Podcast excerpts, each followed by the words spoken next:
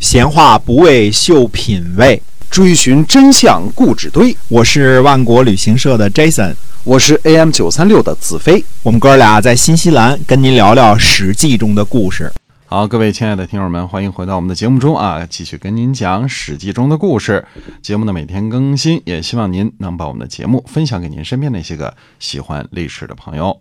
嗯，是的。那么这回呢，我们再抽空回来讲讲这个春秋第一大美人儿夏姬有关的故事啊。哎，这好听是吧？嗯这好听啊。那么在楚庄王围困宋国都城的战役当中呢，呃，楚军班师，子仲呢想请求呢把申县和吕县两个地方呢请求成为自己的赏赐，嗯，那么楚庄王呢就答应了，但是呢，申公巫臣呢这时候就进谏说呢，他说不行。他说：“国家呢拥有申县和吕县这两个地方啊，就是来供应军赋的，用来抵御北方的。嗯如果赏赐给了子仲，那就等于这个国家没有这两个地方了。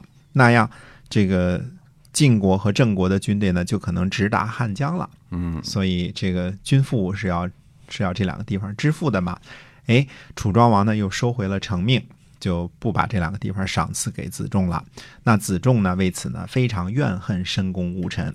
子反呢想自己娶了夏姬，结果呢被申公巫臣劝阻了。前面我们说过这事儿啊，嗯，最后呢这个申公巫臣呢，呃自己盗夏姬，而且跑去了晋国，对吧？子反呢也对怨恨这个申公巫臣啊，就是他带着夏姬跑了是就吧？是对呀，你你不哎嗯让我娶，你自个儿娶了， 什么意思 啊？把人拐跑了。重色轻友是吧？啊嗯等到楚共王继位之后呢，呃，估计着啊是年纪太小，十岁、十一岁，毕竟还是小嘛，对吧？嗯大事呢应该都是由大臣决定。那么，呃，因为这个原因呢，子仲和子反呢就诛杀了申公巫臣的族人子燕、子荡和轻尹伏季，顺便呢还诛杀了呃连尹相老的儿子黑妖。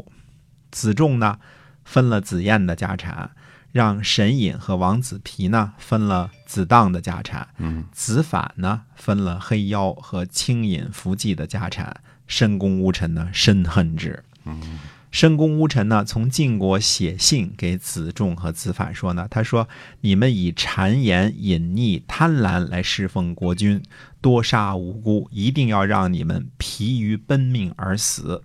申公巫臣呢，呃，就请求呢出使吴国。那么晋景公呢就同意了。啊吴国呢是古公胆父的儿子泰伯和仲雍建立的。想当初呢，古公胆父认为季历的儿子西伯昌啊，小时候就有本事，有很多吉兆，所以想立季历，进而立这个西伯昌。嗯泰伯和仲雍呢就断发纹身，跑去了吴。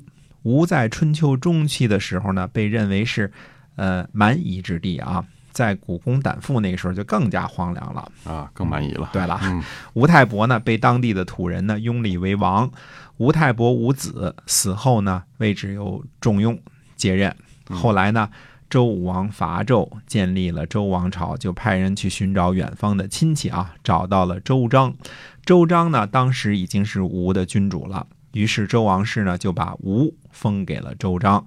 周章的这个弟弟呢叫于仲，被封回了中原，成为虞国。这个虞美人儿的虞啊，嗯，后来被晋相公这个假道伐国的时候呢，顺便回来就给灭掉了。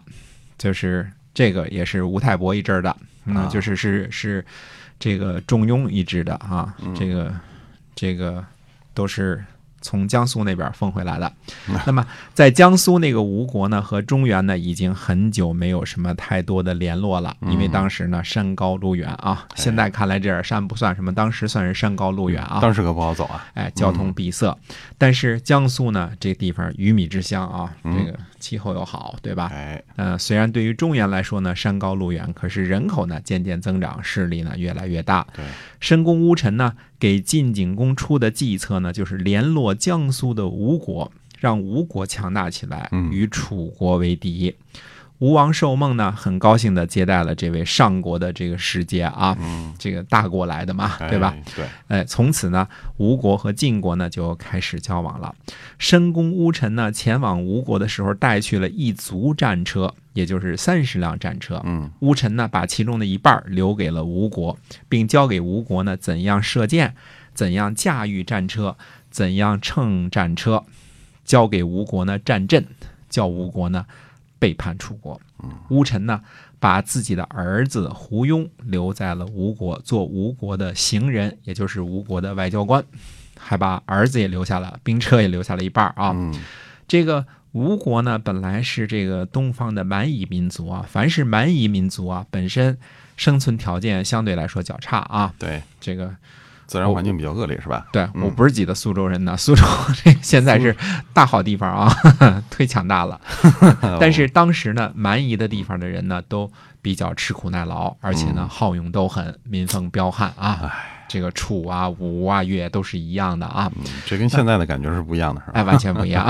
对，乌臣呢，把这个中原的先进的兵车、射箭、战阵等军事思想和这个技术呢，传授给了吴国之后呢，嗯吴国，呃，那简直就是如虎添翼了，又彪悍，又有新的技术啊，嗯哎嗯，加点爱国者导弹，嗯，多厉先进害的！这个战法、兵法啊，哎哎，指导了他们的这个思 想。哎，对的。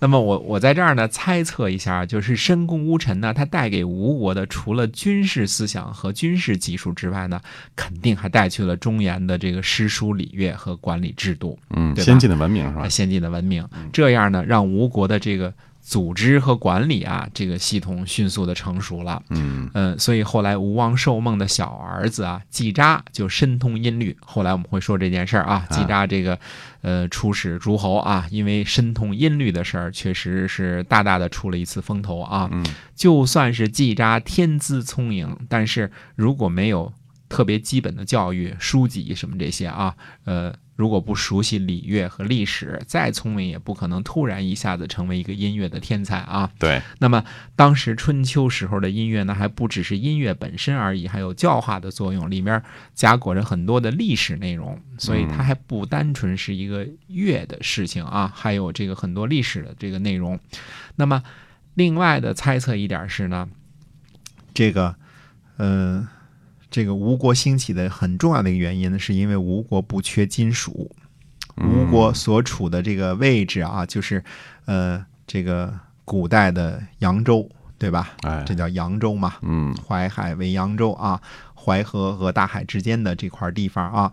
那么，呃，扬州呢，在大禹时代就进贡什么呀？金三品，嗯，那金金三品就嗯是嗯、呃黄金、啊，白银，嗯、这个赤铜啊，金金三件儿是吧？哎，金三件儿，金三品， 哎，金三品啊，金三品。嗯那么长江南岸的无锡呢，曾经这个盛产锡啊，原来叫有锡，后来这个锡开采没了才叫无锡的啊，所以这个呃就是长江流域呢盛产金属 啊，嗯加上高人一点拨，那么。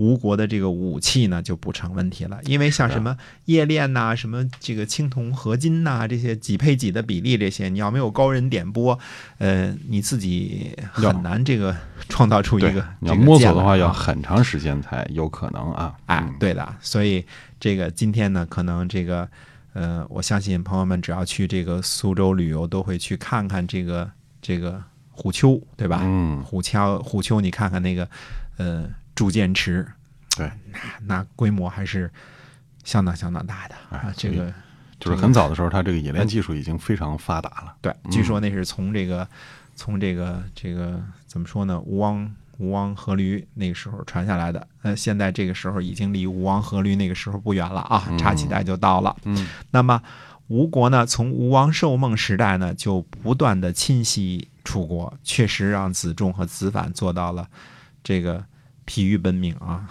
这个呃怎么说呢？这个呃吴国的迅速的这个崛起啊，嗯，彻底改变了中国南方的政治版图，演变到了春秋晚期的时候呢，终于上演了一场吴越争霸的重重头戏。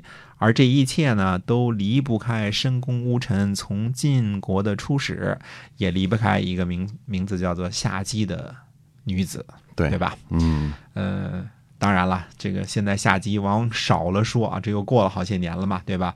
往少了算也五十多岁了，已经成了资深美女了啊。啊，那么可以说呢，夏姬某种程度上改变了中国春秋时期的历史进程。嗯，应该说呢，这还是有迹可循的。到此为止呢，夏姬的故事，呃，居然还没讲完，还有一个小尾巴啊， 那就是呃，这个夏姬和这个乌臣的女儿的事儿了。这个以后呢，我们再说啊。嗯申公乌臣出使吴国的事情呢，记载在《左传》鲁成公七年和公元前五百八十四年，啊，记载在这一年。嗯那么，嗯、呃，下集基本上算讲完了啊。对，是不是春秋第一大美人呢？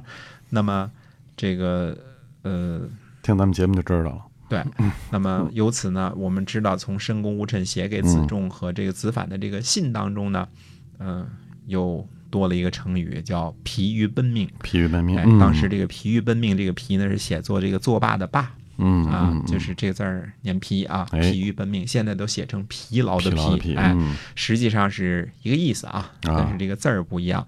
呃，那么这个春秋时期其他的故事呢，我们下次再跟大家接着继续说。哎，好的，今天呢，《史记》中的故事就先讲到这儿啊，我们下期再会。再会。